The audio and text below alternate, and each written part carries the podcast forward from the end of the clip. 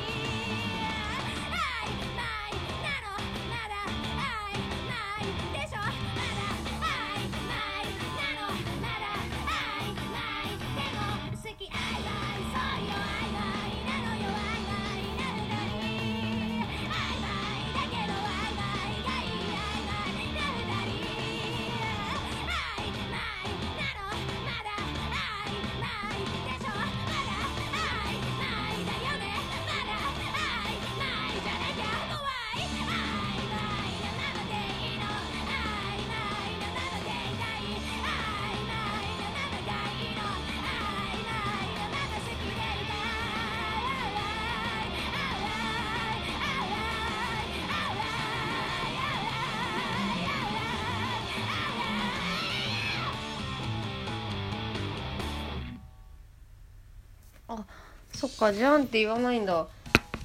えー、すいません。えっ、ー、と今聴いていただいたのがバニティの曲で「あ今いい」という曲でございました。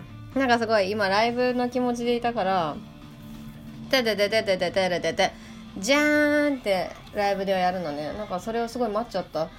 CD は切れてるんだね。はい、というわけでですね、えー、聞いていただいた「曖昧」という曲なんだけどこの曲はね超珍しい。なんかシングルにまずなってるし「宣戦布告」っていうアルバムと「獣ボックス」にも入ってて 3, 3つに入ってるのね。珍しいよね。あモンキーダンスもそうかな。いやいや違うな。曖昧が一番多いかな。うん多分。あいモンキーダンスも獣と宣戦布告に入ってるけど多分曖昧はさらにシングルにもなってるから曖昧が一番バニティ史上あの多く CD に入ってる曲ですね。でもねこの曲はですねこれ3つとも全部音が違うんですよ。あのシングルも違うし宣戦布告も違うし獣もまた違うし全部ミックスを変えてるから微妙にね違うんですよ。ぜひねこれは聞き比べてみてもらいたいです。うん。そう聞き比べてみてたら多分わかると思うきっと。違うからね。うん。だからもう3つ CD 持ってても3回楽しめるみたいな感じになってますね。コアの人はぜひ聞き比べをしてほしいです。そう。なんかそれはですねえっとバニティの、えー、オンラインショップでも売ってます。えー、バニティのホームページ VANITYYY3 つのバニティ .com から買えます。まあ、獣ボックスと宣戦布告に関しては、えー、物販でも売っております。うん。そう。シングルはね、あの、オンラインショップしかないんだけど、しかもなんかあの、シングルのジャケットがアーシュがメイビーを背負い投げしてる写真っていうマジで意味不明の写真になってるんだけど、まあ、これは、あの、MV がそういう MV だったのね。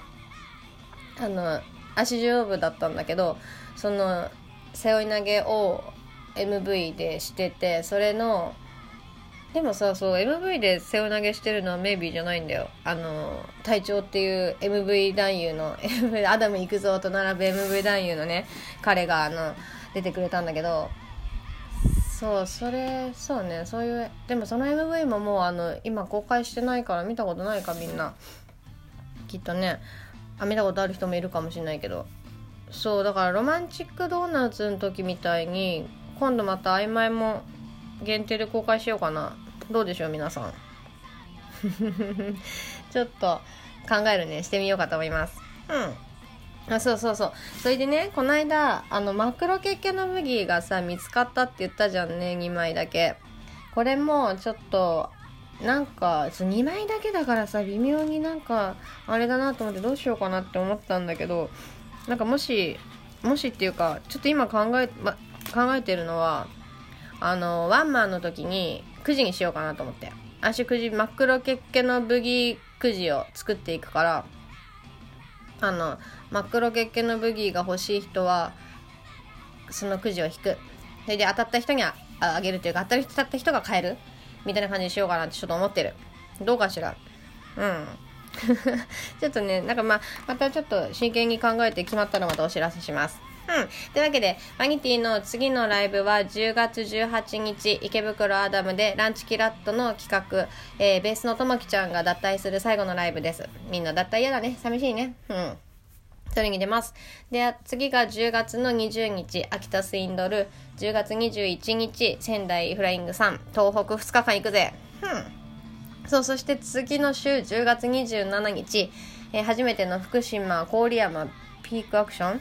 そう、これはまたあの、美長姉ちゃんたちに連れて行っていただきます。うん。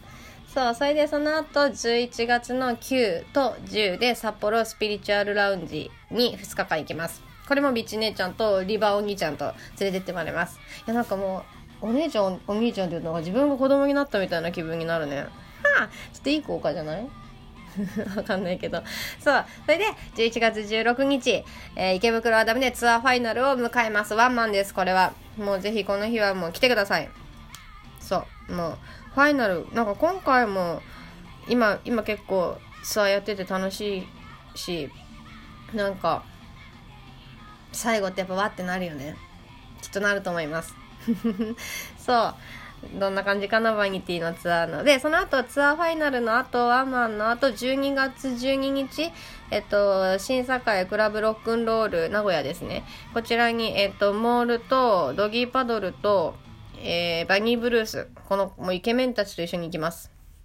入れてもらいます。あの仲仲間に。それでだから一応ロあのしかもベースもその日から新しくサポートの方に変わるのでぜひ見てほしいと思います。はい。というわけで、ね、あともう一個あんだ。明日 ?10 月9日ね、あの、プラ系で新手のロンドンさんのなんか企画で、タミオとサザン弾き語りナイトっていうのがあって、私弾き語りできないんだけどさ、一応行ってきます。で、そこでね、あの、タミオの曲とかサザンの曲なんて全然弾き語りできないんだけど、一応タミオの曲は練習してる。